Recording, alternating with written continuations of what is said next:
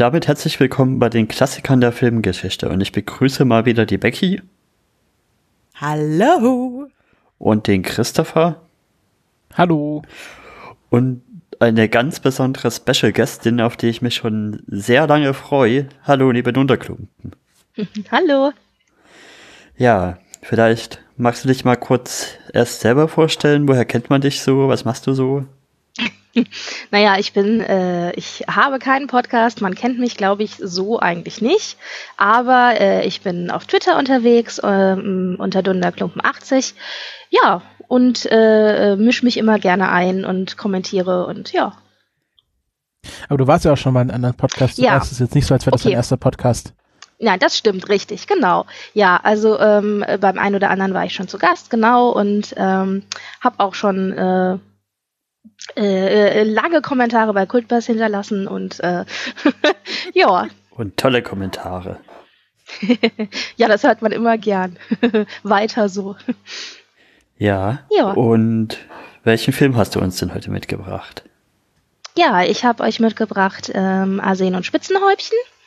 Ja, oder eben äh, Arsenic and Old Lace. Mhm. Ja, eine, äh, ist, äh, ja, wir kommen ja zum Genre noch, aber auf jeden Fall eine Komödie. Die auch schon ziemlich alt ist. Ja, also ähm, 41-44 Okay. und USA. ja. Dann kommen wir, Wir mal sind zu, wieder auf dem amerikanischen Kontinent angekommen. sozusagen. Ja, genau. Dann kommen wir mal zur Einstiegsfrage. Und zwar, warum ist das für dich, äh, warum ist das ein Filmklassiker? Ja. äh, äh, schwierig. Ich finde diese Frage so schwierig. Ähm, also ich denke, ich denke, es ist ein Filmklassiker, weil ähm, es hat sich halt äh, lange gehalten. Es ist äh, seit den 40ern quasi äh, beliebt und wird immer wieder aufgeführt. Äh, der Film sowieso, aber eben auch die Geschichte an sich in allen möglichen Varianten und ähm, gilt auch so ein bisschen als äh, äh, ja, Klassiker des Genres ähm, und äh, ist großer Publikumsliebling und mein Liebling sowieso. und äh, ja, ich denke, wenn was als Paradebeispiel eines bestimmten Genres gilt und ähm, sich auch so lange hält, dann kann man das durchaus als als Klassiker bezeichnen. Hm. Hm? Ja. Was ich schon vorhin eben rausgehört habe, dass du zwei ähm, Produktionsjahre gesagt hast. Woher kommt das denn? Ja, also Produktionsjahr war eigentlich 1941 und ähm, erst 1944 äh, ist es dann äh, in den amerikanischen Kinos gelaufen. Äh, ja, das hat äh, äh, einen gewissen Hintergrund. Ich weiß nicht, äh, da gehen wir später, glaube ich, nochmal drauf ein. Nee, können wir auch direkt Ja? machen. Ich finde, das passt gerade gut. Okay, also 41 ist der Film gedreht worden und ähm, er basiert auf einem äh, Broadway-Stück, das ähm, äh, von 41 bis 44 eben am Broadway gelaufen ist. Und ähm, äh, äh, die Studios hatten sich verpflichtet, den Film erst in die Kinos zu bringen, nachdem das Theaterstück abgelaufen war, also nachdem die ihren Run am Broadway hatten. Und das war halt eben erst 44. Und dadurch ist er 44 erst in die Kinos gekommen. Ich finde das ja ganz lustig, dass er, dass die Studios sich, als sie diesen Deal abgeschlossen haben, noch nicht gedacht haben, dass das wirklich drei Jahre dauern würden, weil sie nicht gedacht haben, dass das Stück wirklich drei Jahre am Stück am Broadway laufen würde, weil das dann halt so ein Schlager war da. Ja, gut, äh, ja, Pech gehabt, sage ich nur. Ja. Auf der anderen Seite, ich meine, gut, äh, just die 40er, äh, also 41 bis 44, äh, war ja auch quasi während des Zweiten Weltkriegs. Auch wenn USA in dem Sinne jetzt nicht so, ähm, also selbst als, also im Land selber äh, betroffen war, war natürlich die amerikanische Armee auch involviert. Und ähm, das war sowieso, glaube ich, alles ziemlich hektisch und chaotisch und äh, vieles lief nicht ganz so wie geplant. Mhm. Also in der Filmbranche. Ja, und aber auch apropos Armee, äh, die haben ja scheinbar den Film schon vor dem Kinopublikum einmal gesehen. Also ähm, zumindest habe ich irgendwo in meiner Recherche zum Film gelesen, dass 43 schon äh, US-Soldaten im Ausland äh, dieser Film vorgeführt wurde, weil die konnten ja ohnehin nicht in das Broadway-Stück gehen, weil sie im Ausland unterwegs waren, im Einsatz und dann äh, wurde ihnen der Film dort schon gezeigt. Mhm, ich auch genau. ganz spannend. Was ich auch sehr schön fand, es gibt da auch eine Anekdote zu, dass ähm, äh, Capra wohl, ähm, während er in London war, ähm, äh, äh, also äh, Soldaten gehört haben, äh, die irgendwie gescherzt haben miteinander. Es ging um irgendwie, keine Ahnung, irgendwas und plötzlich rief da einer so, Charge! und ist so losgerannt.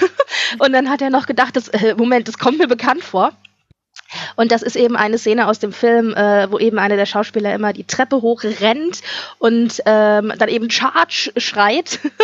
und ähm, dann hat er tatsächlich nachgefragt und dann hieß es ja, das ist aus dem Film. und dann waren das eben Soldaten, äh, die den Film gesehen hatten, bei just so einer Aufführung. Und Capra, muss man an dieser Stelle nochmal dazu sagen, ist der Regisseur dieses Films. Also Ja. er hat quasi dann Witze über seinen eigenen Film gehört, ohne zu wissen, dass die darüber sprechen. Ja. Genau.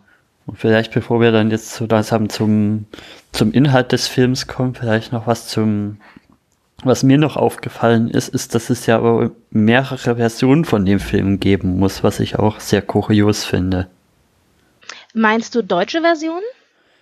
Ähm, ja, ich glaube ja, oder Becky? Das ging um die Synchro- Synchro-Version, wo wir Genau, überlegt hatten, gibt- was die richtige war. Genau, es gibt scheinbar zwei Synchro-Versionen. Eine von, eine, die die Kinofassung sozusagen ist von 57 und eine Fernsehfassung von 62. Und dadurch, dass der Film so oft im Fernsehen ausgestrahlt wurde, so habe ich das zumindest verstanden, ist die Fernsehfassung eigentlich die allgemein anerkanntere, die auch von einem etablierteren Synchrostudio mit besserer Regie und so weiter gemacht wurde. Und die Fassung, die man aber jetzt über die Streaming-Anbieter bekommt, ist eben die Kinofassung von 57. Also wenn man so will, haben wir jetzt in Vorbereitung auf diesen Podcast wahrscheinlich die in Anführungsstrichen falsche Version gehört. Aber dafür mit dem schönen äh, Side Note, dass Cary Grant von Peter Pasetti äh, synchronisiert wird, der ja der Erzähler der drei Fragezeichen am Anfang ist. Das hat mich wiederum sehr gefreut, die Stimme. Darf ich kurz fragen, also ihr habt das alle drei auf Deutsch gesehen?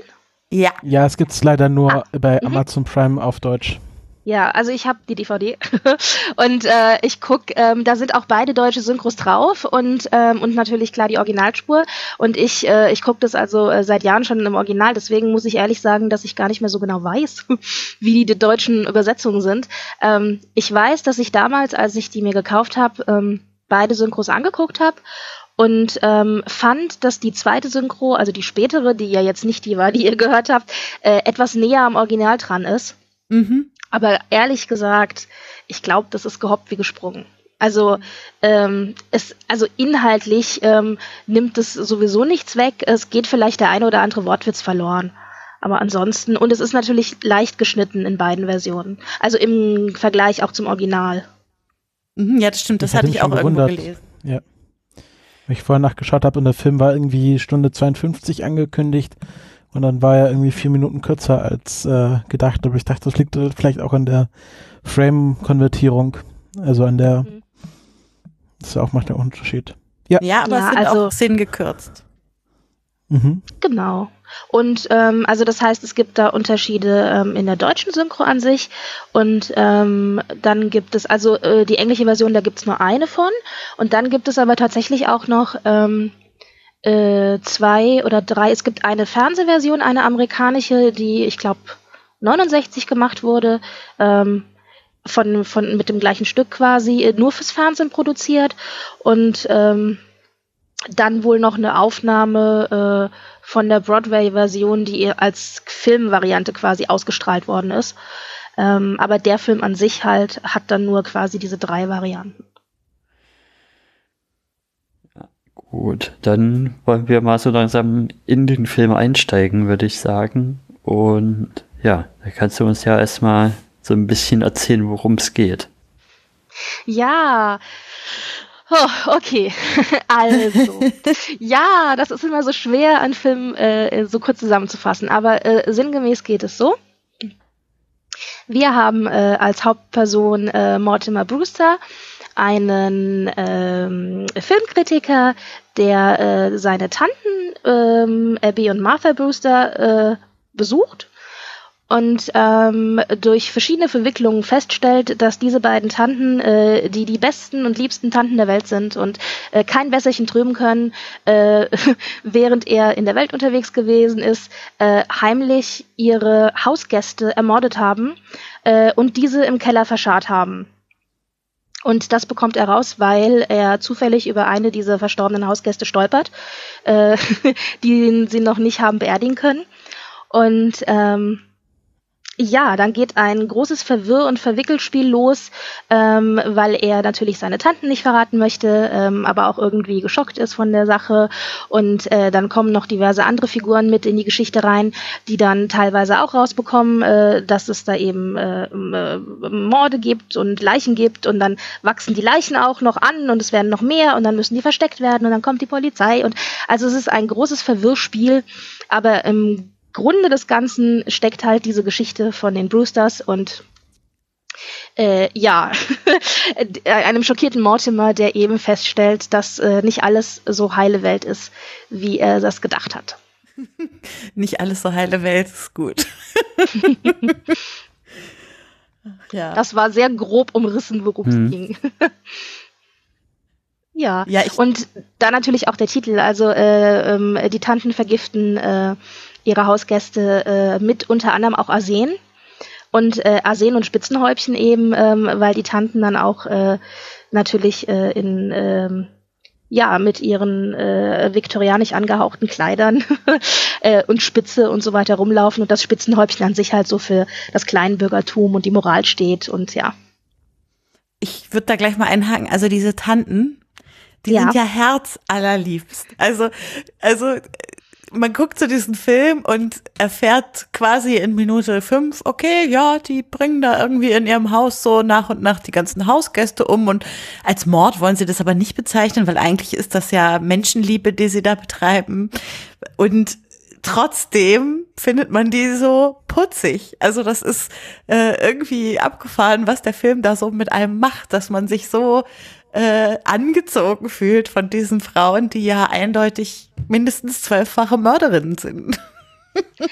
Es hat so also auch so was Prototypisches für so ein Klischee, für so Klischeetanten. Also die einerseits äh, irgendwie schon älter sind und ein bisschen schrullig und abgefahren, aber dann irgendwie noch so eine Besonderheit haben, was halt bei denen jetzt ist, dass sie halt Menschen umbringen. Aber ich, ich weiß nicht, inwiefern das jetzt Einfluss hatte auf die weitere Filmgeschichte, aber es ist schon irgendwie, dass man, dass man da viele, viele Truppen wiedererkennt in den beiden Tanten. Ja, absolut. Also ähm, ich glaube, das ist auch ähm, äh, ein Zeichen quasi der, sagen wir jetzt mal, Screwball-Komödie an sich, dass sehr viel, ähm, dass sehr viel schablonisiert ist halt auch. Ähm, aber ich liebe, liebe, liebe diese Tanten. Diese Tanten sind meine, eine meiner, also die zwei zusammen äh, sind mit meine Lieblingsfiguren aus diesem Film, zusammen mit dem verrückten äh, Bruder Teddy. Mhm. Äh, der denkt, er sei Teddy Roosevelt. und äh, großartig. Und alleine diese Tanten, äh, wenn man denen zusieht, äh, allein schon nur von der Mimik her, ähm, äh, wunderbar, wunderbar. Äh, die sind für mich ähm, das Highlight mit des Films. Und das ist ja ganz spannend, dass die beiden Schauspielerinnen, also Josephine Hull und Jean oder Jean Adair, äh, dass die beide vorher auch schon in dem Broadway-Stück genau diese Rollen gespielt haben. Also die äh, haben quasi angefangen, das am Broadway zu spielen, dann wurden sie kurz freigestellt dafür, den Film zu drehen und dann haben sie am Broadway weitergespielt. Also die sind dann scheinbar sehr mit dieser Rolle, ähm, wie soll ich sagen, ver verwachsen. Mhm. Genau, also die zwei Tanten und Teddy, der halt den Bruder spielt, die sind freigestellt worden für acht Wochen, um den Film abzudrehen. Das heißt, der Film ist dann echt auch in Rekordzeit innerhalb von acht Wochen komplett abgedreht worden. Und ähm, äh, weil auch nur diese acht Wochen Zeit dann halt waren.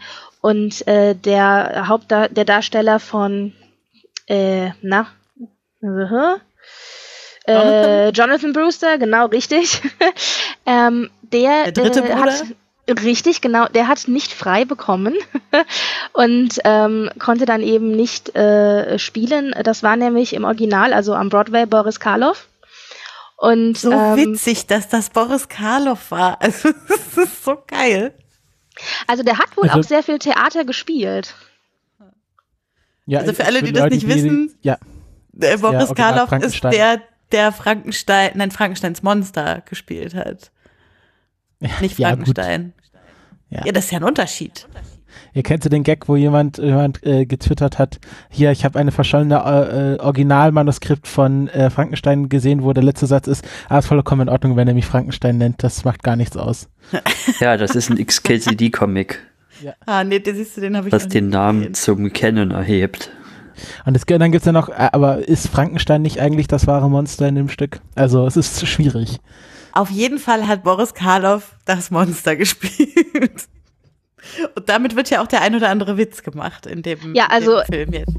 das ist auch eine etwas verwickelte Geschichte, weil Karloff selber war halt Produzent des Stücks am Broadway und ähm, war aber auch gleichzeitig der Publikumsmagnet. Also die Produzenten, äh, die anderen Produzenten und alles, was da so noch mit drin hin, äh, haben sich nur verpflichtet, dieses Stück überhaupt aufzuführen, weil Boris Karloff mitspielt. Weil die den eben groß aufs Plakat drucken konnten und sagen konnten, hier äh, kommt her, Karloff spielt mit. Und äh, deswegen haben die sich halt auch geweigert ihn gehen zu lassen, ähm, selbst wenn es nur diese acht Wochen sind, weil sie halt befürchtet haben, dass dann eben äh, die Verkaufszahlen zurückgehen. Und äh, Karloff selber war halt wohl richtig, richtig angepisst. Also der war richtig sauer und hat das auch laut äh, von sich gegeben und ähm, äh, ja, aber sie haben dann halt gesagt, sorry, geht nicht. Und ähm, er hat dann mehr oder minder am Ende klein beigegeben, weil er eben ja auch Produzent war. Und im Endeffekt dadurch, dass dann der Film gemacht wurde, er ja auch nochmal Geld verdient hat, weil er eben auch mit bei den Rechten teilweise drin hing. Und, äh, und dann, äh, das Kuriose daran war dann noch, dass nämlich ähm, das Studio dann auch noch sich Gedanken gemacht hat, ja, äh, wenn wir den richtigen Karloff nicht kriegen können, dann machen wir eben diesen Witz im Film, dass wir jemanden engagieren und wir schminken ihn so, als sei es Karloff. Und äh, dann kommt auch immer wieder dieser Karlauer äh, durch den ganzen Film hindurch, dass die Leute mal sagen, du siehst aus wie Boris Karloff. Oder es versuchen zu sagen und nicht äh, äh, aussprechen können oder nicht zu Ende sprechen können. Und ähm, das eben so als kleiner, äh, kleiner Wink an die an das Publikum und eben wahrscheinlich auch an Karloff. Und äh, das Studio selber hatte dann noch einen Riesenakt draus gemacht ähm, um die Rechte, denn die hatten Angst, dass wenn sie äh, den anderen Schauspieler so wie Karloff schminken und dann eben immer diesen Witz machen über Karloff, dass der dann am Ende klagen könnte, weil sie eben äh, sein Image und seinen Namen verwenden. Und äh, dann musste er tatsächlich äh, äh, einen Vertrag unterschreiben, in dem halt drin stand, dass er seine Namensrechte äh, und seine Imagerechte komplett abtritt für diesen Film. Und äh, das hat er dann nach viel Grummeln auch gemacht und deswegen konnte das dann auch im Film drin bleiben. Es ist einfach auch so witzig, dass sie dann, also es ist wieder so eine typische Sache mit deutscher Synchro, dass sie dann in der deutschen Synchro nicht sagen, oh, du siehst aus wie Boris Karloff, sondern dass sie sagen, oh, du siehst aus wie Frankensteins Monster. Wo, wo ich mir schon wieder irgendwie besser vorstellen kann, dass man dann ausrastet und die Leute zusammenschlägt, wenn die das zu einem sagen, als wenn man sagt, du siehst aus wie Boris Karloff. Ähm, aber das ist halt wieder so ein, so ein Ding, so, da scheinbar hat man dem deutschen Publikum nicht zugetraut, dass ihnen der Name Boris Karloff genug sagt oder so. Und deshalb, Eben, ja. äh, deshalb hat man dann lieber the, the obvious choice genommen und Frankensteins Monster gesagt. Äh, Finde ich, finde ich ganz witzig an der Stelle. Zumal ja Jonathan äh, auch ein, ein, ein gesuchter Serienmörder in diesem Film ist und äh, auch eine gewisse, wie soll ich sagen, Besessenheit für sein Werk als Mörder nicht abstreiten kann. Na gut, ich meine, Genau, ja. Also die Rolle, die Karloff ja dann auch quasi in dieser Geschichte einnimmt, sowohl am Broadway dann als auch im Film, der Pseudo Karloff, ist ja quasi auch echt auf Karloff ausgelegt. Also der war ja eben äh, zwar bekannt, klar als Frankensteins Monster, aber eben generell auch für diese Art von Gruselfilm und dass er dann da jetzt eben auch ähm, äh, seine äh, Opfer quält und dann auch noch so prominent eben seine Folterwerkzeuge äh, darstellt und, und so, das ist halt alles, das gehört alles mit quasi zu diesem Image, das er ja auch pflegt. Mhm. Ja.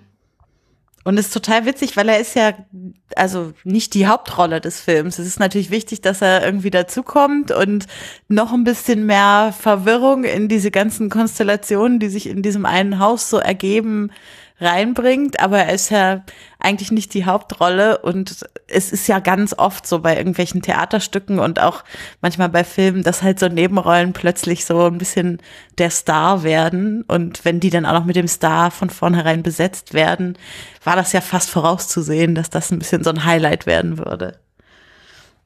Ich finde sowieso, also tut mir leid, ich, ich wollte nur sagen, ich finde sowieso, dass der gesamte Cast unheimlich gut besetzt ist.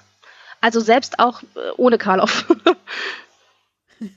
ja, ich finde, ich finde halt, ähm, man, man sieht halt auch äh, Teddy tatsächlich, auch wenn er natürlich absichtlich so hingerichtet ist, sieht er schon sehr aus wie äh, Theodore Roosevelt. Und ich habe mir das beim Schauen überlegt, das sind ja alles Figuren, die die Leute damals, also die waren ja entweder noch nicht lange tot oder überhaupt nicht tot. Also zum Beispiel Einstein hat ja da noch gelebt. Also gibt ja einen Dr. Einstein in dem Film.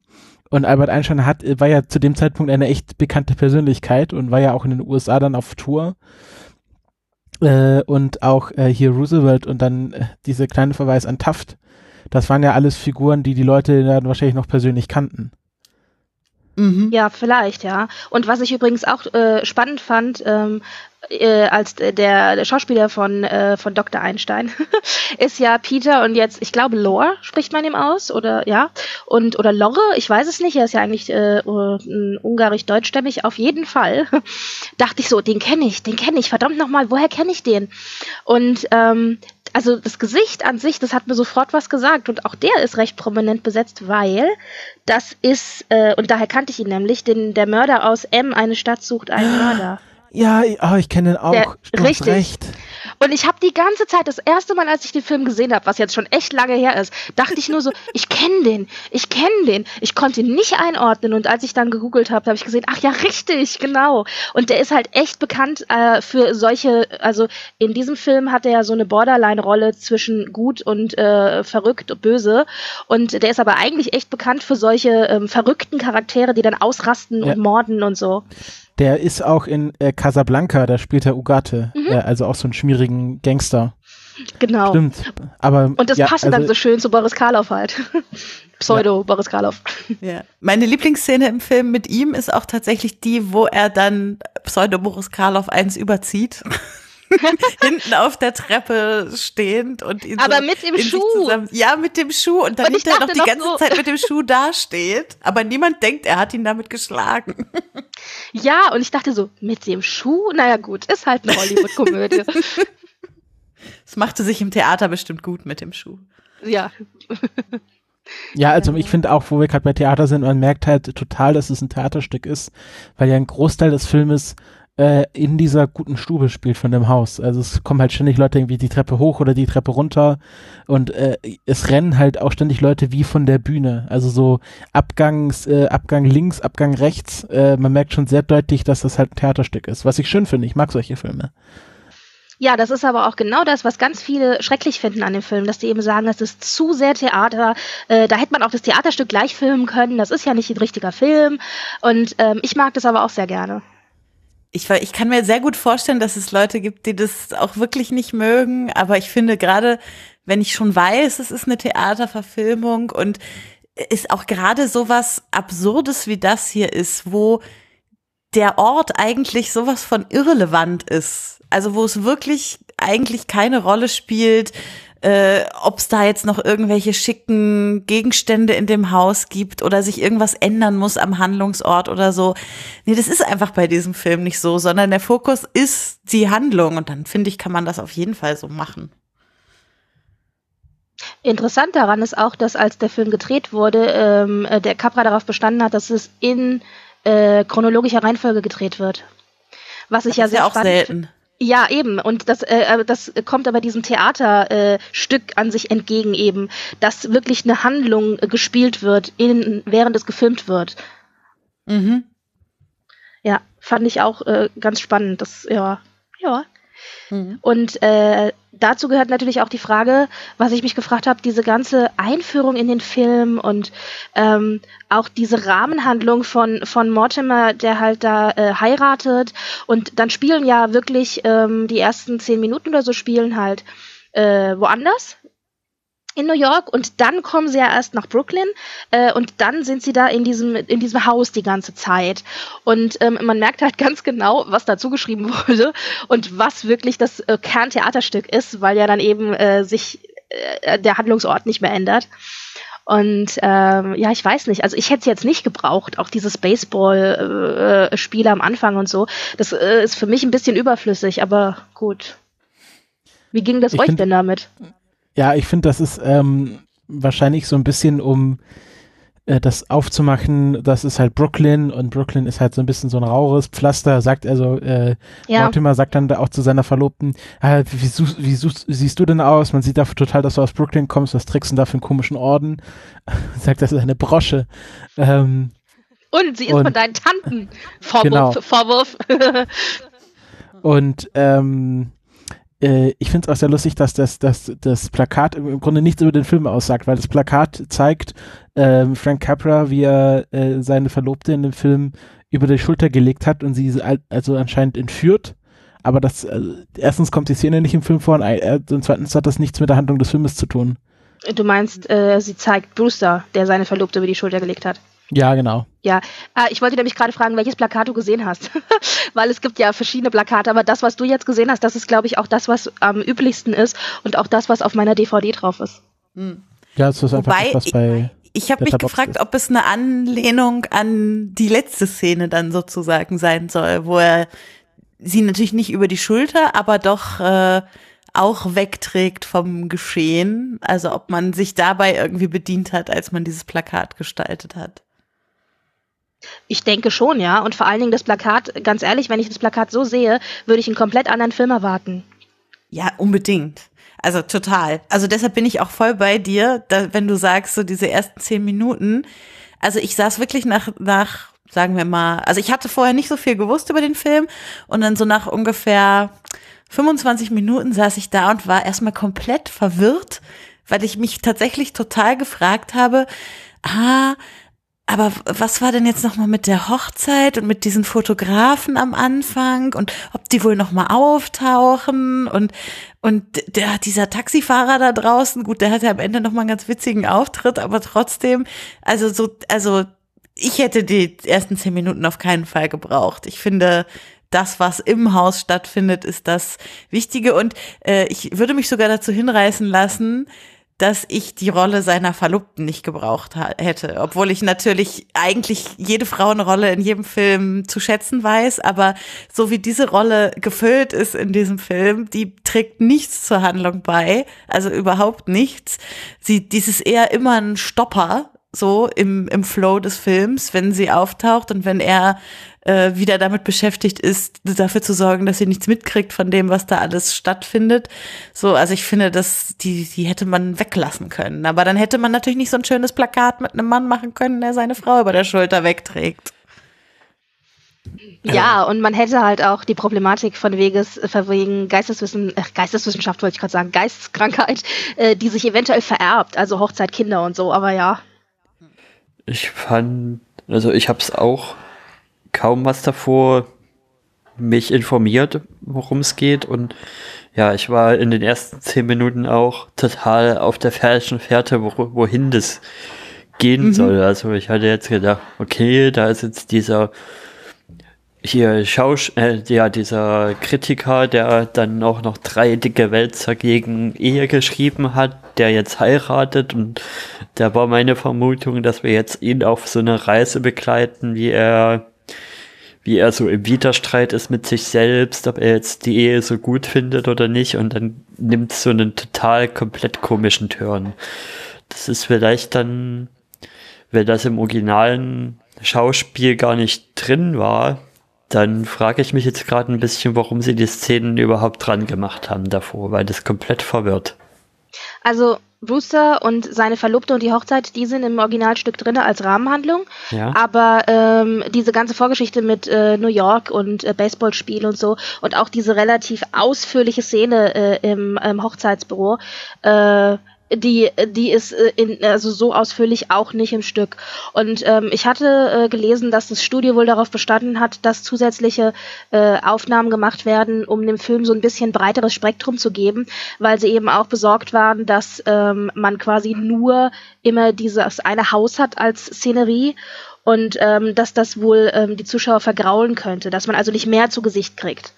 Und dadurch wurden dann wohl noch diese Anfangsszenen Szenen mitgeschossen, auch um nochmal sozusagen, ja, Brooklyn, New York halt und so. Aber geplant war das wohl ursprünglich nicht. Ja, ich kann den Gedankengang schon nachvollziehen, aber trotzdem, gerade wenn man es sich heute irgendwie anguckt und man Filme gewöhnt ist, die teilweise auch ihr Genre wirklich bis ins Letzte durchziehen, dann äh, denkt man sich, ach, es hätte auch einfach ein Kammerspiel in diesem Haus bleiben können, so. Ja, das waren dann halt die Zugeständnisse ans Studio. Also Naja, das ganze, der ganze Film ist ja sowieso relativ äh, kurzfristig übers Knie gebrochen. Ähm, er hat nur acht Wochen gebraucht, bis er gedreht war. Äh, es waren nicht alle Schauspieler erhältlich, die äh, man gerne gehabt hätte. Dann hat man quasi die genommen, die noch da waren. Dann hat man äh, umbesetzen müssen. Dann ist man sogar unter Budget geblieben. Also zwei Millionen Budget war wohl vorgesehen und Capra hat nur 1,2 Millionen verbraucht äh, was ich auch äh, überraschend finde, aber gut.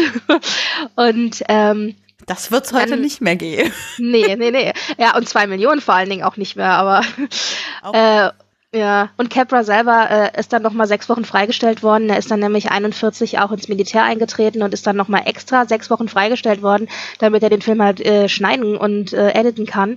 Das heißt, ähm, das ist alles relativ zügig durchgezogen worden. Und ähm, es gibt auch die Anekdote, dass eben ähm, ein Mitarbeiter von Capra, mit dem er lange zusammengearbeitet hat, dann eh sich auch noch lustig gemacht hat und gesagt hat, ach, bist du wieder zurück zu deinen, äh, zu deinen Schnell- und Billigfilmen, weil Capra wohl am Anfang seiner Karriere eben so Fließbandfilme rausgebracht hat, die eben schnell produziert, billig produziert waren äh, und alles so auf Komödie. Das heißt, er ist so ein bisschen zurück zu seinen Wurzeln gegangen mit dieser, mit dieser Art von Film halt. Und ähm, ich denke, das, das kann man auch ein bisschen sehen. Äh, was es rettet, ist natürlich absolut die Geschichte und der Stoff, finde ich Mhm. jetzt. Mhm. Ja, Wenn wir an der das Schauspiel. Ja, natürlich, absolut. Ja. Äh, wenn wir an der? Stelle schon bei Capra sind, ähm, kennst also kennst du andere Filme noch von ihm? Weil ähm, also ich bin jetzt im alten Hollywood nicht so bewandert und dann habe ich mal auf seinen Namen geklickt und gesehen, holla, die Waldfee, meine Güte, das ist ja äh, einer der größten Regisseure wahrscheinlich der Zeit, wenn er irgendwie der bestbezahlte Regisseur Hollywoods war eine Zeit lang und Gastgeber der Oscarverleihung, dreimal einen Regie-Oscar gekriegt hat, äh, den Umstieg von Stummfilm-Ära auf Sprachfilm mitgemacht und hingekriegt hat und so. Äh, Und dann habe ich gesehen, also ich kenne von seinen Filmen trotzdem eigentlich, glaube ich, nur Ist das Leben nicht schön, der wahrscheinlich auch einer der bekanntesten ist, weil der ja so an Weihnachten öfter mal im Fernsehen läuft. So eine Tragikomödie, aber der hat ja auch noch andere spannende Sachen gemacht. Also irgendwie so eine Doku-Reihe äh, aus dem Krieg sozusagen als Antwort auf die Propagandafilme von Leni Riefenstahl oder auch diese Politsatire Mr. Smith geht nach Washington, der auch ganz bekannt sein soll und ich kenne ihn mal wieder nicht. ja, Ja, also äh, erzähl doch mal, was du noch so über den weißt und gesehen hast und so. naja, also ähm, es, es, also es ist jetzt, ich muss zugeben, es ist schon lange her, dass ich mich so mit dieser Ära von Hollywood äh, beschäftigt habe. Aber es gab eine Zeit, da habe ich echt alles gesehen, was ich in die Hände kriegen konnte, vor allen Dingen Hollywood der 30er und 40er. Und ähm, da ist natürlich Capra auch dabei gewesen. Und ähm, ich wollte nämlich gerade sagen, hättest du mich jetzt gefragt, was kennst du von Capra, dann hätte ich eben gesagt, also Arsen und Spitzenhäubchen, äh, Mr. Smith geht nach Washington und äh, ist das Leben nicht schön? Mhm. Also die drei wären mir sofort eingefallen. Und ähm, Die aber alle nicht seine Oscar-Filme sind, lustigerweise, sondern die sind Ja, aber- Es geschah in einer Nacht, Mr. Dietz geht in die Stadt und Lebenskünstler. Sagt mir alles gar Genau. nichts. es geschah in einer Nacht, äh, habe ich gesehen. Ähm, wobei ich zugeben muss, ähm, ich habe halt super viele Screwball-Komödien gesehen und das läuft halt als Screwball-Komödie in dem Genre und irgendwann fängst du dann halt an, alle Screwball-Komödien irgendwie ein bisschen durcheinander zu schmeißen, weil die sich halt alle schon sehr ähnlich sind. Und ähm, äh, was ich von ihm auch noch kenne, äh, sind die unteren 10.000. Das ist einer der, äh, ein sehr, sehr später äh, Film von ihm. Und ähm, ich, ja, ich glaube, ich habe Mr. Deeds geht in die Stadt auch gesehen, aber da bin ich jetzt nicht mal so hundertprozentig sicher.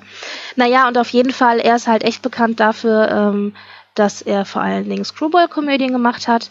Ähm, also Komödien, in denen es viele Verwicklungen gibt, ähm, alles ähm, äh, äh, sehr viel durcheinander ist, äh, sehr viel äh, körperliche Komik, sehr viel Wortwitz auch, äh, wo auch Arsen und Spitzenhäutchen so ein bisschen mit reinfällt.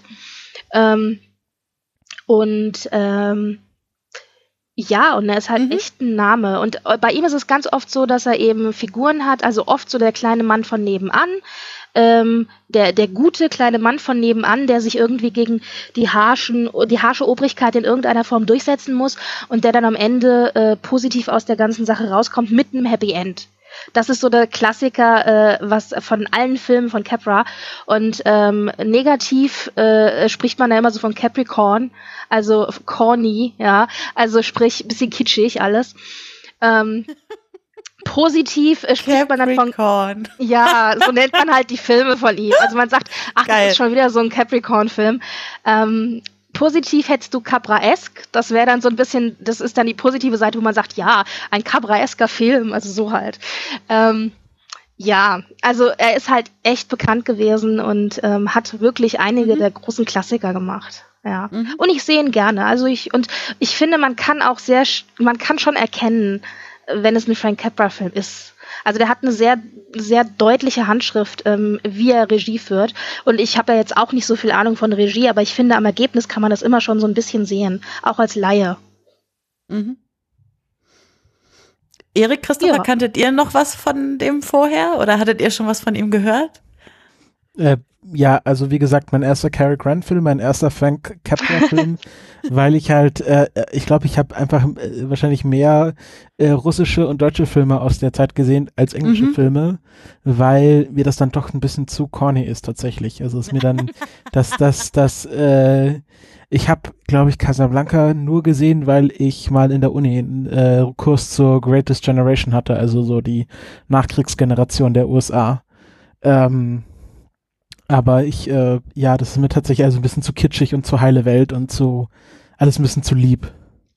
Und du, Erik, bist du in dem, äh, in der Zeit oder so irgendwie verankert? Nee, auch nicht so sehr. Aber das ist ja auch mit einer der Gründe, warum wir diesen Podcast machen. Yes. Genau das. Aber jetzt ist ja gerade nochmal das Stichwort Cary Grant gefallen und mir ist aufgefallen, dass wir bei den Figuren noch gar nicht über Mortimer und äh, Cary Grants Schauspiel gesprochen haben, obwohl er ja vielleicht der größte Name von den Schauspielern des Films ist. Äh, und nur die vierte Wahl war. Wie witzig ist das denn? Obwohl Capra vorher schon mit ihm zusammengearbeitet hatte, war er nur die vierte Wahl für die Rolle. Ja, aber ich muss auch dazu sagen, ähm, äh, ich mag Cary Grant gerne und äh, mir macht er auch in diesem Film Spaß, aber ich glaube, es hätte durchaus bessere Besetzungen gegeben als wirklich Cary Grant. Ähm, also es gibt andere Schauspieler in Hollywood, ähm, die sehr viel mehr in der Lage sind, körperlich zum Beispiel auch einfach diese körperliche Komik darzustellen ähm, ohne dass es so absolut übertrieben über, oder überzogen wirkt.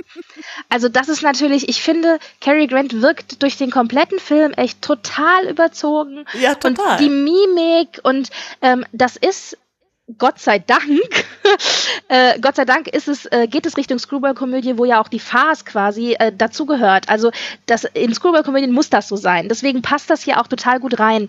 Aber äh, da hätte es andere Schauspieler gegeben, die ich mir in der Rolle schon eher hätte vorstellen können. Das heißt aber nicht, dass ich ihn schlecht fand. Also er hat schon Spaß gemacht.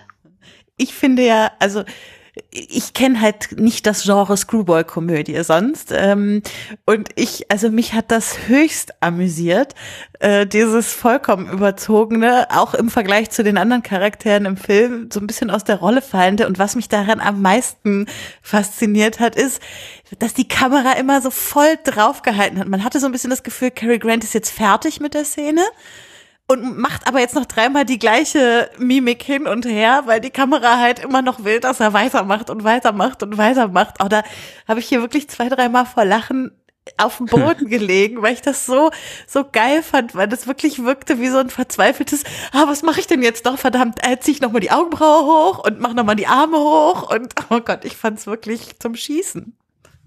Die beste Szene in dem Film ist ja, als er gefesselt und geknebelt wird und dann einmal direkt in die Kamera schaut. Das fand ich so gut, dass ich mir das sogar gescreenshottet habe, weil das ja.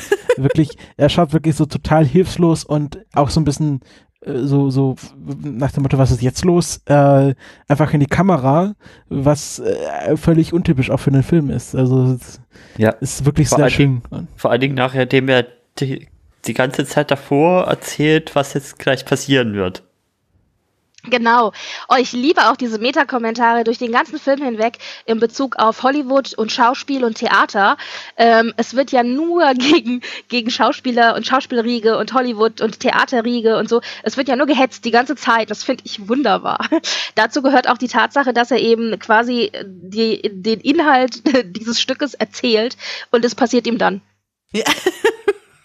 Das stimmt. Also man denkt, man denkt, äh, diese Hauptfigur ist halbwegs intelligent. Und dann, was macht die dann? Dann bleibt die in einem Haus voll mit Mördern. Dann geht die nicht die Polizei holen. Dann sitzt sie da einfach nur so rum. Und ich denke so, ja, wunderbar. Sehr, sehr, sehr schön. Das, das mochte ich auch sehr, sehr gerne. Ach ja. Ja, aber, äh, also ich weiß nicht, ähm, also es tut mir ein bisschen leid, dass das der erste Film mit Cary Grant ist, den ihr seht. Weil, also ich mag den Film total gern, ist einer meiner absoluten Lieblingsfilme und ich mag auch Cary Grant, wie gesagt, in der Rolle äh, gern, aber es ist natürlich nicht die Rolle, die man mit Cary Grant verbindet. Also Cary Grant ist halt eigentlich nicht der Komödiant mhm. in der Regel. Also nicht, nicht die Art vom Komödiant so mit Slapstick und körperlichem Humor und Grimassen und so. Also dafür kennt man ihn eigentlich nicht. Deswegen war der da auch ähm, in Arsen und Spitzenhäubchen, äh, äh, also er hat schon andere Screwball-Komödien auch gemacht, aber in Arsen und Spitzenhäubchen war das schon sehr, sehr überzogen und äh, das war auch, glaube ich, ungewöhnlich fürs Publikum.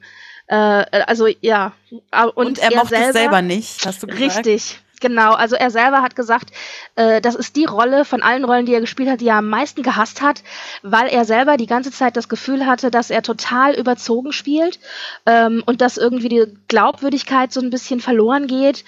Und ähm, dabei hat er aber halt einfach vergessen, dass dieses, dieses Überkippen zu absoluter Skurrilität und Farce und Parodie, dass das halt echt auch ein Teil dieses Genres ist. Das heißt, das passte da halt dann auch rein.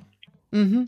Und, ähm, und so sehen das halt auch. Also seine Tochter zum Beispiel hat dann nämlich erzählt, dass ihr Vater sich da noch jahrelang drüber beschwert hat und sie dann oh immer Mann. gesagt hat, aber Papa, also, aber Papa, das war doch wirklich gut und deine Fans haben das geliebt. Und er so, ja, grummel, grummel. ja. Ob das der Grund ist, warum er seine komplette Gage für diesen Film gespendet hat? also angeblich. Also man weiß noch nicht so genau, ob es wirklich die komplette Gage war, aber äh, mhm. ja, auf jeden Fall ein Großteil, genau. mhm. ja. ja. Ja, ja, aber ja, genau. Naja, aber äh, also er ist, er war schon, er war schon äh, ganz gut in dem Film. Und er hat es auch, wie gesagt, äh, mehr oder minder nur zufällig bekommen, weil durch diverse Verwicklungen er dann plötzlich eben frei war und keine Verpflichtung hatte für einen Film. Und dann hat das Studio halt geguckt, welcher von unseren großen Stars ist gerade frei und hat nichts zu tun. Ähm, ach komm, dann nehmen wir halt Cary Grant, der hat gerade nichts zu tun. Und ähm, das kostet das Studio auch sonst nur Geld. Und so hat er das gekriegt. Also das war halt alles wirklich nicht so geplant. Mhm. Ich glaube einfach, dem, dem hat es ein bisschen gestunken, dass das, äh, also zwei Jahre davor äh, Humphrey Bogart, also auch wahrscheinlich ein großer Schauspieler, seit er so, das, so der coole Typ, so, ah, schau mir in die Augen klein ist und alle fahren dann auf und ab und er bekommt halt diese Rolle, wo er so ein bisschen über den Bildschirm tanzen muss oder über die Leinwand tanzen muss und komisch geknebelt wird und ständig rumspringen muss und äh, halt nicht so dieser coole Humphrey Bogart Typ sein darf, der wahrscheinlich auch gerne gewesen wäre. Ja, er hat auch mehrfach gesagt, er hätte lieber das und das gedreht, statt eben diesen Film. Mhm. Ähm, und äh, man muss dazu auch sagen, der hat wohl seine schlechte Laune auch echt am Set ausgelassen. Also der war wirklich mies gelaunt und hat dauernd an allem rumgenörgelt und ähm, also sagt man, ja, so sei es gewesen. Und ähm, und ach, dann war die Ausstattung nicht gut genug, dann waren die Kostüme zu hässlich. Ähm, an den Kollegen selber, schauspielermäßig, hat er wohl nichts aus zu setzen gehabt, hat er sich wahrscheinlich auch nicht getraut. Ähm, aber alles drumherum hat er die ganze Zeit äh, genörgelt dran. Und äh, Capra selber, der ja gewohnt war, also man sagt über Capra, dass er halt ähm, gerne improvisiert hat, viel auch, was ja auch hier äh, bestimmt auch teilweise der Fall gewesen ist und ähm, und auch gerne Sachen wiederholen hat lassen und äh, das war dann natürlich extra schlimm für Cary Grant, der sowieso schon keinen Bock hatte und dann musste er quasi noch so performen, ja und äh, aber ich finde, das überträgt sich halt nicht wirklich in den Film, also das Gott sei Dank, ja. dieses missgelaunte, ja. Und er hat ja dann dafür noch einen kleinen äh, Bonus im Film gekriegt, dass es auf dem Friedhof vor dem Haus einen Grabstein gibt, der seinen äh, bürgerlichen Namen zierte. Ja, wobei ich dann, äh, nachdem ich ein bisschen für den Film hier recherchiert habe, festgestellt habe, also sein bürgerlicher Name ist Archie Leach was mhm. auch ganz ehrlich, also Cary Grant, Archie Leach, hallo, ähm, auf jeden Fall äh, das ist so ein bisschen äh, wohl so ein Karlauer geworden, dass in verschiedenen Filmen von ihm Archie Leach in irgendeiner Form vorkommt. Hier als Grabstein, genau, hier als Grabstein. In anderen Filmen beispielsweise auch äh, so Name-Dropping-mäßig, dass eben gesagt wird, äh, äh, wir suchen einen Mr. Archie Leach, ist hier ein Archie Leach im Raum, irgendwie so. ja. Aber sowas er hat sozusagen toll. seinen eigenen, äh, seinen eigenen Dauerbrenner, der sich durch alle Filme zieht. Witzig. Genau, so ein bisschen ja, wie Stan Lee in Comics. Genau, genau. Ja, und ich mag auch sehr gerne, wenn du halt so versteckte ähm, äh, Hinweise in den Filmen hast. Also wie gesagt, die Tatsache, dass eben einer dieser Grabsteine, auf dem er dann sitzt, seinen äh, äh, bürgerlichen Namen trägt, ist so eine schöne Geschichte. Ähm, dann natürlich auch diese ganzen ähm, Kritik und äh, Verweise auf Schauspieler und, ähm, und das Theater an sich und mhm. äh, Hollywood an sich, ähm, wo er auch einmal meint, ähm, äh, zu, äh, zu dem einen, äh, zu Karloff, also zu, äh, Entschuldigung, Karloff in Spee halt, äh, wo er denn das Gesicht her hätte. und ich dachte so, aha, also auch schon in den 40ern gab es die Schönheitschirurgen, die Damen in Hollywood zurechtgeschnippelt haben. Mhm. Äh, solche Dinge, ja. Also sehr, sehr schön. Ich würde ja gerne noch mal, also wir haben jetzt schon so oft gesagt, das ist eine Screwball-Komödie. Ja. Äh, und das glaube ich euch auch, aber der Film verarscht einen diesbezüglich auch ganz schön am Anfang, finde ich. Also nochmal ganz unabhängig von dieser 10 Minuten Einstiegsszene. Es gibt ja so eine Szene am Anfang, wo dieser Friedhof zu sehen ist und dann wird so ein Text eingeblendet. Also auf Deutsch steht da, von hier an bist du allein. Und ich ja. dachte so, okay, wird das jetzt ein Horrorfilm oder irgendwie sowas? Und dann äh, geht's gleich los mit einem Mord. Und ich dachte eine Zeit lang wirklich, dass das Ganze ein bisschen horrormäßiger werden würde, als es dann am Ende wurde. Also, es spielt ja während Halloween ähm, was ich finde am Anfang gar nicht so rauskommt, erst als die Tanten da am Fenster stehen und eben den Kindern die Kürbisse in die Hand drücken. Mhm. Und äh, dann sagen sie zwischendurch auch nochmal, es sei Halloween. Und ähm, ich weiß nicht, ob das ich glaube, in der deutschen Version müsste es auch drin gewesen sein am Anfang, ähm, wenn die Titel und so gezeigt werden. Da sind da so kleine Hexen auf ihren Besen. War das bei euch auch so? Mhm, ja. Genau. Und also diese typischen Halloween-Hexen. Und, ähm, und wenn du so ein bisschen recherchierst und so, dann heißt es immer, Arsen und Spitzenhäubchen sei ein Halloween-Klassiker. Und ich denke immer so, was? also, natürlich, es ist keine richtige Screwball-Komödie. Es hat große Teile davon. Aber es ist halt natürlich auch echt makabrer, schwarzer Humor. Aber richtig. Und ich glaube, das ist so ein bisschen das, was so in diese ähm, Grusel- Ecke äh, geht und auch in diese Halloween-Ecke Ecke geht und es ist auch teilweise so gefilmt. Also du hast eben diesen Friedhof. Wenn du die Außenszenen hast, ist alles irgendwie so Wind und Blätter und und äh, drinnen hast du diese Beleuchtung, die teilweise auch ganz zurückgeschraubt ist. Und äh, also da wird schon mit gespielt. Mhm. Und ich habe auch das Gefühl, also so ganz leichte Horrorelemente sind da schon sind da schon drin. Also gerade wenn Jonathan kommt, der sieht ja schon sehr unheimlich auch aus und der guckt auch manchmal so, so sehr unheimlich und bewegt sich so. Also das mhm. wird aber halt von der Handlung dann doch wieder sehr ins Lustige überdeckt und ich glaube, der Horrorfilm an sich ist ja auch erst in späterer Zeit wirklich aufgekommen, wo das dann nochmal sehr viel mehr diese Elemente ausgebaut wurden. Mhm. Ja, und auch diese Folter, also nicht, nicht vollzogene Folterszene, spielt da ja auch genau rein. Ja, ja, absolut. Mhm. Ja, aber, aber, dieser schwarze Humor, den du ja auch angesprochen hast, also es ist ja wirklich köstlich. Also ich habe wirklich äh, äh, sehr, sehr viel gelacht während dieses Films, weil es einfach also man kann es gar nicht so richtig beschreiben. Es ist so diese Selbstverständlichkeit, mit der all diese Figuren in diesem Film, also wie dann Jonathan und die Tanten anfangen zu vergleichen, wer von ihnen jetzt eigentlich schon mehr Leute umgebracht hat und Jonathan total beleidigt ist, dass er nicht auf einen mehr kommt als die Tanten. So, also sowas, das ist doch, das ist doch großartig. Und dann hast du da halt diese beiden alten Tantchen, von denen du denkst, die könnten kein Wässerchen drüben. Also, oh Gott, ich habe wirklich sehr gelacht über diesen Humor. Ich finde auch äh, die eine Szene sehr gut, wo, wo sie dann überlegen, welche Methode sie jetzt anwenden. Und äh, Jonathan sagt, wir wenden die Melbourne-Methode an. Und, äh, und Dr. Einstein sagt, ah, das dauert zu lange, zwei Stunden und am Schluss ist er ja auch nur tot. Also hast du nicht lieber schnell, lieber schnell und, und, und schmerzlos. Genau. Also äh, das ist auch das, was ich an diesem Film so großartig finde, eben dieser, dieser schwarze Humor, auch immer dieses ständige, dieses Spannungsfeld zwischen äh, normaler Erwartung quasi, also was ist normal und eben was ist da normal oder eben was wird als normal gesehen und ist aber überhaupt nicht normal. Mhm. Eben, dass du diese absolute heile Welt hast mit den äh, Tantchen, die eben äh, allem helfen und immer lieb sind und kein Besserchen trüben können und die dann eben dahergehen und sich überlegen, was ist jetzt das beste Rezept, äh, um Leute umzubringen. Auch die Diskussion, äh, wo schmeckt's denn, wo schmeckt man es denn nicht? Also wir haben dann ja. festgestellt, im Wein schmeckt es weniger, deswegen tun wir das immer in Wein reinmischen, weil im Tee, da kriegt man es mit. Es war so herrlich, ja, ja. Und, ja, ja, und, äh, ja.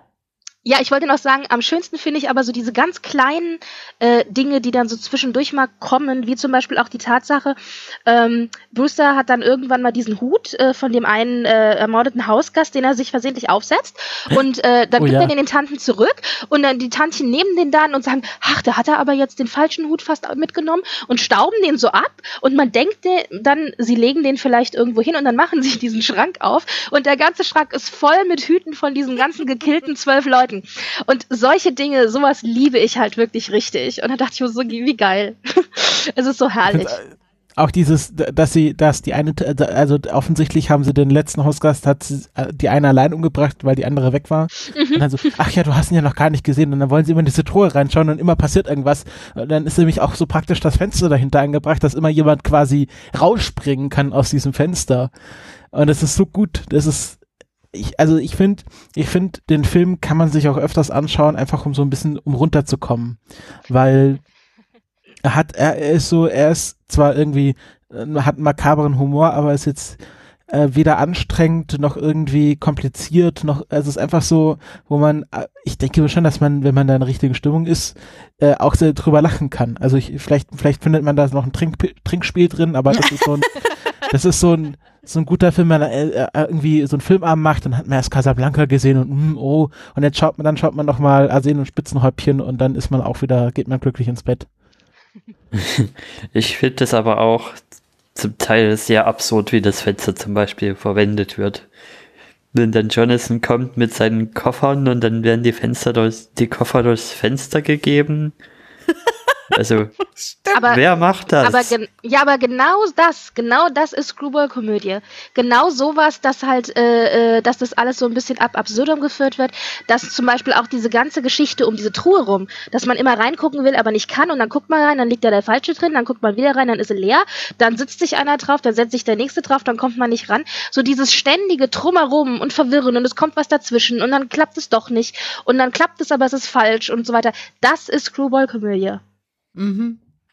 Und was ich dabei auch so herrlich finde, ist, dass sich ja quasi auch das Personal des Films komplett auf die Schippe nimmt. Also so dieses, diese Charaktere, die wir dort kennenlernen, besonders die Tantchen, auch die Polizisten, auch ihn, das ist ja so wirklich so, sind ja eigentlich so biedere, kleinbürgerliche Leute, die halt so ihr, ihr, das Bild, was man von dieser Schicht hat, am Ende alle komplett unterwandern und irgendwie aufbrechen und das ist also finde ich schon ziemlich witzig.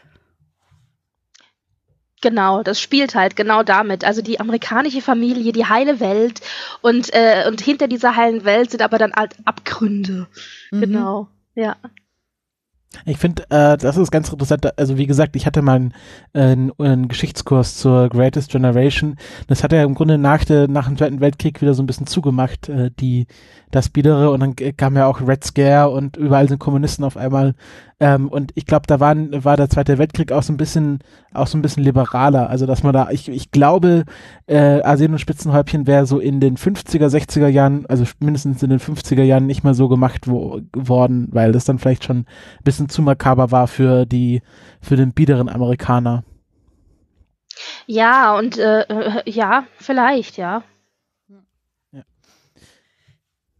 Ich habe auch noch ein bisschen Kritik. Also wir haben ja bis jetzt sehr viel äh, gejubelt und gelobt und ähm, Genau, wir haben noch nicht so richtig darüber geredet, dass in diesem Film ja sehr viel mit verschiedenen psychischen Erkrankungen gespielt wird und äh, diese so ein bisschen ins Lächerliche gezogen werden. Und mir ist natürlich total bewusst, wir sind in den 40er Jahren, irgendwie ist ist die Gesellschaft noch nicht so weit, was dieses Thema angeht. Aber ich habe gemerkt, dass mir doch beim Gucken ein ums andere Mal da so ein bisschen das Lachen im Halse stecken geblieben ist, wie sich eben über Leute lustig gemacht wird, die vermeintlich eine psychische Erkrankung haben. Also sei es Teddy, der eben denkt, er sei Roosevelt, seien es die Tanten, sei es Jonathan, ähm, die ja auch am Ende quasi dieses äh, Ding noch auflösen, so ja, die Tanten sagen ja so zu ihm so, ja, du bist gar nicht äh, ein leiblicher Brewster äh, zu, zu Mortimer. Und er denkt dann so, oh, ein Glück, Mensch, dann kann ich ja doch nicht wahnsinnig sein, weil, also wahnsinnig in Anführungsstrichen immer, kann ich ja doch nicht wahnsinnig sein, weil dann wurde das ja nicht genetisch an mich weitergegeben, wie an alle anderen Familienmitglieder und so. Also ich, ich, ich merke einfach, dass das für mich wirklich schwer anzugucken war an diesen Stellen, besonders dann an diesem Ende. Ich frage mich jetzt, ob ich nicht feinfühlig genug bin, wenn ich sage, das war für mich kein Ding. Aber ich habe den jetzt halt wahrscheinlich auch so oft schon gesehen. Mhm. Ja, also ich kann das nachvollziehen, aber das spielt für mich jetzt in, äh, in diesem Rahmen, äh, mhm. in dem diese Komödie stattfindet, ist, äh, nehme ich das nicht so ernst. Also das ist für mich dann nicht so kritisch zu sehen. Ja. Aber natürlich verstehe ich, woher du kommst mit deinem Gedanken daran. Also ich könnte mir zum Beispiel vorstellen, dass, dass jemand, der vielleicht selber eine, eine, keine Ahnung, dissoziative Identitätsstörung hat oder so, der diesen Film guckt und dann wird da dieser Teddy irgendwie eingeführt als Charakter, dass das für den einfach alles nicht so cool anzugucken wäre. Ja, wobei man dazu halt aber auch bedenken muss, es ist natürlich ein klassischer Trope auch. Also der Verrückte auf der, also in einer Geschichte äh, oder eben äh, der, die Comic Relief Figur, die verrückt ist. Ähm, das ist ja auch so ein Klassiker auch in der Theaterwelt halt. Also das hat man ja ganz, ganz oft. Ähm, ja, ja, schwierig. Ja, und ich, ich finde es auch deshalb keinen schlechten Film so. Aber ich, ich habe halt gemerkt, dass ich deshalb nicht uneingeschränkt mich auf alles so einlassen konnte, was mhm. passiert mhm. ist. Okay. Aber ich muss im Zusammenhang mit Teddy gab es sogar eine sehr lustige Szene, äh, die, die ich erst nachschlagen musste sozusagen, ähm, als, als äh, ihm gesagt wird, ja, deine Amtszeit ist jetzt zu Ende und äh, du musst jetzt ausziehen aus dem Weißen Haus. Und dann sagte, ach, ist mein Nachfolger schon da oder ist aber unfreundlich, dass er mich gar nicht ausziehen lässt. Und er zeigt dann auf den Arzt äh, Witherspoon. Witherspoon ja. Genau, und der steht halt so da und streckt halt seinen Bauch so raus und er sagt, genau. ist das Taft? Also der also President Taft, der Nachfolger von President Roosevelt. Und dann habe ich nachgeschaut, weil Taft war anscheinend so ein bisschen so ein stämmiger Typ und hat halt auch so einen Schnauzer. Und dann sieht man, wie der Arzt so ganz heimlich wieder seinen Bauch einzieht. das war so ein subtiler Gag, den, den, man wahrscheinlich heute gar nicht mehr so verstehen würde, aber wahrscheinlich nee. die Leute, deswegen hatte ich am Anfang gesagt, die halt wissen, wie Harry, äh, Harry Taft aussah, äh, ist das wahrscheinlich ein super Gag gewesen. Mhm. Ja, ich denke auch, ja. Das ist zum Beispiel auch was, muss ich dir ganz ehrlich sagen, ist an mir vorbeigegangen. Das hätte ich jetzt, also ich habe das mit der Statur mir schon äh, äh vermutet, aber so ad hoc hätte ich jetzt nicht gewusst, muss ich dir ganz ehrlich sagen. Trotz ja, ich muss, ich habe dann, ich habe dann halt nachgeschaut, ob er irgendwie Taft ähnlich sieht oder wie jetzt Teddy drauf kommt, dass das ausgerechnet Harry Taft sein soll. Mhm. Apropos, äh, ich weiß, das hakt nur mal ganz kurz eingehakt, weil wir jetzt bei Witherspoon sind, also dieser Figur. Äh, im, Im Film ist nämlich das Ende auch teilweise abgeändert worden. Also im Film gehen die Tantchen ja dann zusammen mit Teddy eben in diese äh, Irrenanstalt und ähm, im Stück äh, bringen die Tantchen dann Witherspoon noch mit vergiftetem Wein um. Oh. Das äh, ist also, das, das endet halt anders. und äh, deswegen nur apropos nochmal, weil die Figur gerade auftauchte. mhm. Aber äh, das funktioniert, es funktioniert beides natürlich. Also im Stück ist sowieso einiges auch sehr viel harscher formuliert. Ähm, ich glaube, da kannst du konntest halt, hast ein bisschen mehr Narrenfreiheit gehabt. Also die Studios haben bei manchen Sachen doch echt drauf gedrungen, auch bei Wortwitzen und Formulierungen, dass man das eben so nicht macht. Zum Beispiel eben auch, ähm, dass am Ende sagt er irgendwie, das war das, was Becky meinte, von wegen ähm, psychisch krank und so. Mhm, am Ende sagt er ja noch so, äh, also Brewster, ich bin ein, äh, ich bin der Sohn eines Seekochs äh, oder wie auch immer das dann, also mhm. Seekoch, wie auch immer das mhm. im Deutschen übersetzt sein ist, Schiffskoch. Also Schiffskochs. Genau, Seekoch ist auch ein bisschen komisch. Äh, Schiffskoch. Und äh, im Original ruft er halt, I'm a bastard. Und ähm, also ich bin ein Bastard und also mhm. sprich unehelich. Und äh, das ist rausgestrichen worden von den Studios. Das war denen zu harsch. Mhm. Und äh, solche Dinge halt. Also, und was auch rausgeschnitten worden ist, wohl ganz massiv, ähm, apropos äh, Dame über der Schulter wegtragen und so. Also im Stück äh, und dann auch wohl in Teile des Films, äh, die gedreht worden sind, äh, haben die beiden, also Cary Grant und seine Verlobte, dann immer so ein bisschen ähm, so diese sexuelle Frustration auch noch hochgespielt, ja. Also, dass sie jetzt verheiratet sind, aber dass sie gerne würden, aber nicht könnten und dass äh, äh, sie gerne, äh, dass da die Situation halt nicht für da ist und so weiter. Und äh, das ist alles rausgeschnitten worden. Also das war mhm. dem Studio zu äh, so, zu äh, offensichtlich. Und äh, als er sie dann am Ende da halt noch so wegträgt und die dann da ins Haus reinstürzen, da kann man sich vielleicht nach seinen Teil noch denken. Aber äh, alles andere ist komplett rausgeschnitten worden. Mhm. Also so viel noch zu Unterschieden. Mhm. Ja, kurzer Exkurs. Ja, ist doch super. Äh, ich habe auch noch einen ganz kurzen Exkurs und zwar äh, diese ganze Geschichte, über die wir jetzt gesprochen haben und die ja äh, quasi absurder nicht sein könnte, äh, basiert auf einer wahren Begebenheit. Da musste ich schon ein bisschen sehr lachen. Natürlich nicht die ganze Geschichte, sondern der Autor des Theaterstücks, also Joseph Kesselring heißt der, äh, der hat sich inspirieren lassen an den Morden, die einer gewissen Amy Archer Gilligan zugesprochen werden. Ähm, aber also als ich diesen Film gesehen hatte und dann las, äh, ruht auf einer wahren Begebenheit. Und dann stellte ich mir so vor, das würde so am Anfang im Vorspann des Films so eingeblendet werden. oh Gott, nee, da musste ich schon wieder sehr lachen. Aber mir ist natürlich bewusst, der wurde nur inspiriert davon und so. Aber fand ich so als Side Note nochmal ganz nett zu erzählen. Absolut. Ich muss doch ganz kurz, äh, der Film hat mich an einen anderen Film äh, erinnert, an den ich äh, denk, die ganze Zeit denken muss, nämlich The Lady Killers.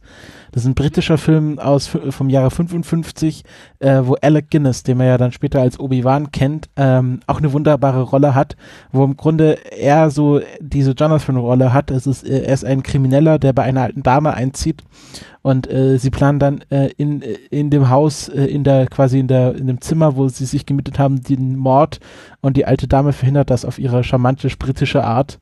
Äh, ich glaube kein Mord, ich glaube ein Banküberfall oder so. Ähm, aber sie denken dann auch am Schluss, sie hätten die alte Dame umgebracht und dann lebt sie noch. Auf jeden Fall auch ein sehr schöner Film. Ähm, der auch in Richtung Screwball-Komödie geht, aber ich finde, Alec Guinness kann das nochmal ein bisschen subtiler als Cary Grant, weil der auch so ein bisschen diese, äh, so dieses Verschlagene hat und in dem Film wirklich sehr gut performt. Aber ich musste, es ist so ein bisschen das Ähnliche, also ein bisschen andere Rollen, aber auch so eine Screw makabre äh, Screwball-Komödie. Mhm. Ja, kann, also ich habe Lady Killers zwar gesehen, aber es ist super lange her. Deswegen kann ich da nicht so viel zu sagen. Aber äh, ja, und äh, die Dynamiken in so Screwball-Comedien sind halt auch alle sehr, sehr ähnlich. Und äh, das kann gut sein, dass sich das so ein bisschen widerspiegelt. Ja, also kann ich mir durchaus vorstellen, dass es einfach ähnliche, einfach wie man eine Screwball-Komödie macht, mhm. einfach und, äh, passt. Ja, und äh, wenn dann natürlich auch so dieses Makabre ein bisschen mit reinspielt, dann sowieso, weil eigentlich ist es nicht typisch für eine Screwball-Komödie, dass sie so dunkel ist. Dass sie also diesen bitterbösen Humor eigentlich hat und diesen Sarkasmus. Das ist eigentlich genau das nicht. Also eine Screwball-Komödie ist eigentlich in der Regel zwar, kann sozialkritisch sein, natürlich, aber er ist eigentlich immer sehr, sehr leicht und mit Happy End und so. Und hier ist es ja wirklich richtig dunkel eigentlich. Also wenn man sich's mal so überlegt. Ähm, natürlich wird es aufgebrochen dadurch, dass es halt humor, also lustig ist und äh, humorig und diesen sarkastischen Humor hat, aber ähm, das ist eigentlich untypisch. Deswegen ähm, finde ich es ganz spannend. Ähm, es wird immer so vom Evergreen des schwarzen Humors geredet und also dieser Film als Beispiel dafür und dass da eben so zwei Genres quasi rein äh, äh mit reinspielen. Äh, man kann sich jetzt natürlich streiten und kann sagen, gut, wenn man einem Film keinen speziellen Genre zuordnen kann, dann ist es vielleicht auch ein Manko weil äh, wenn es ein guter Film wäre, der quasi äh, stringent äh, folgen würde, irgendwie einer Story oder so, dann könnte man sagen, ja, genau dieses eine Genre. Aber das ist es ja nicht. Mhm. Also mich stört es nicht, ich mag das gerne, aber es ist natürlich eigentlich für beide Genres, äh, es ist so ein bisschen aufgebrochen. Es ist nicht komplett schwarze Komödie und es ist nicht komplett Screwball-Komödie. Ja, gut, aber das finde ich interessant, weil das ist auch so ein Muster, was sich so ein bisschen bei unseren letzten Filmen auch so durchzieht, habe ich den Eindruck, dass, dass, es, bei, dass es dann doch im, oftmals schwierig ist, so ein eindeutiges Label ranzukleben, gerade bei älteren Filmen. Ja. ja. Gut, dann kommen wir jetzt vielleicht mal so langsam in Richtung Abschlussfrage, würde ich sagen. Und zwar, liebe Dunderklumpen, warum ist Arsen und Spitzenhäubchen für dich persönlich ein Filmklassiker? Also, also äh, ich liebe diesen Film einfach, weil er mir immer gute Laune macht. Mhm. Also ich gucke ihn total gerne und ich muss jedes Mal wieder aufs Neue lachen, obwohl ich mittlerweile den Film ja echt wirklich kenne. Und ähm, er macht mir einfach total viel Spaß und äh, ich sehe ihn auch relativ, also ich sehe ihn auch mindestens einmal im Jahr. Ich habe mir das mal jetzt so überlegt und äh, es ist tatsächlich mindestens einmal im Jahr. Und einfach, weil er mir gute Laune macht. Mhm. Oh, ist das toll, wenn man so einen Film hat, oder? Der, ja. den, man, den man wirklich einmal im Jahr gucken kann und mit dem man so viel verbindet. Ja, und vor allen Dingen, weil ähm, eigentlich, also ihr hattet ja auch, ähm, als ich dann überlegt habe, was ist für mich so ein Filmklassiker eigentlich, also für mich persönlich, habe ich überlegt, welche Filme gucke ich denn mindestens einmal im Jahr. Und dann hatte ich so vier oder fünf, wo ich sage, ja, okay, die gucke ich also mindestens einmal im Jahr und da war das eben dabei. Und dann dachte ich mir, den kennt vielleicht nicht noch jeder, also nicht, nicht jeder und äh, den sollten viel mehr kennen. Also ich empfehle den hiermit äh, gerne nochmal an alle. Äh, gut, wenn ihr wisst, ihr, wenn die Leute wissen, sie mögen kein Theater, dann ist es vielleicht nicht der richtige Film. Aber ansonsten, mhm. ja, immer gerne angucken und amüsieren und äh, einfach einen netten Abend haben. Sehr schön. Ja, da sage ich danke, dass du uns den Film mitgebracht hast. Also das ist wieder mal ja, das sage ich eigentlich am Ende von jeder Folge, aber das ist wieder mal so ein Film, der mich total überrascht hat und auf den ich wahrscheinlich auch wieder so nicht gekommen wäre. Gut, ja, dass das wir diesen Podcast mich. machen. Genau. Und zum Abschluss gibt es natürlich immer, wie immer, einen Ausblick auf die nächste Folge, die dann im Juni, Juni? passiert. Ja, Juni. Da kommt der Zwangsdemokrat auf Twitter. Den kennt man vielleicht von den Archivtönen, der Jan bei uns in dem Podcast zu Gast und der bringt uns einen neuseeländischen Film mit. Wir schauen den Film Whale Rider. Da bin ich auch schon gespannt, weil der Titel sagt mir auch wieder gar nichts. Ja, ich glaube, das wird auch wieder sehr spannend. Ich wollte auch gerade sagen, ihr werdet ihn bestimmt mögen. Schön. Kennst du ihn schon anscheinend? Ja, ich kenne ihn schon. Oh, der ist tatsächlich sehr knapp an unserer 15-Jahr-Grenze. Ja, da äh, hatten wir noch drüber verhandelt, als wir das Ganze ausgewählt haben, der Jan und ich. Genau, dann sagen wir jetzt Tschüss bis zum nächsten Mal. Also was beim nächsten Mal kommt, wisst ihr ja schon. Und dann bleibt mir ja eigentlich fast nur zu sagen. Jetzt habe ich den Spruch vergessen. das ist der beste Nicht verpassen, den Like da lassen. Nicht verpassen, Like da lassen. Tschüss. Tschüss. Ciao.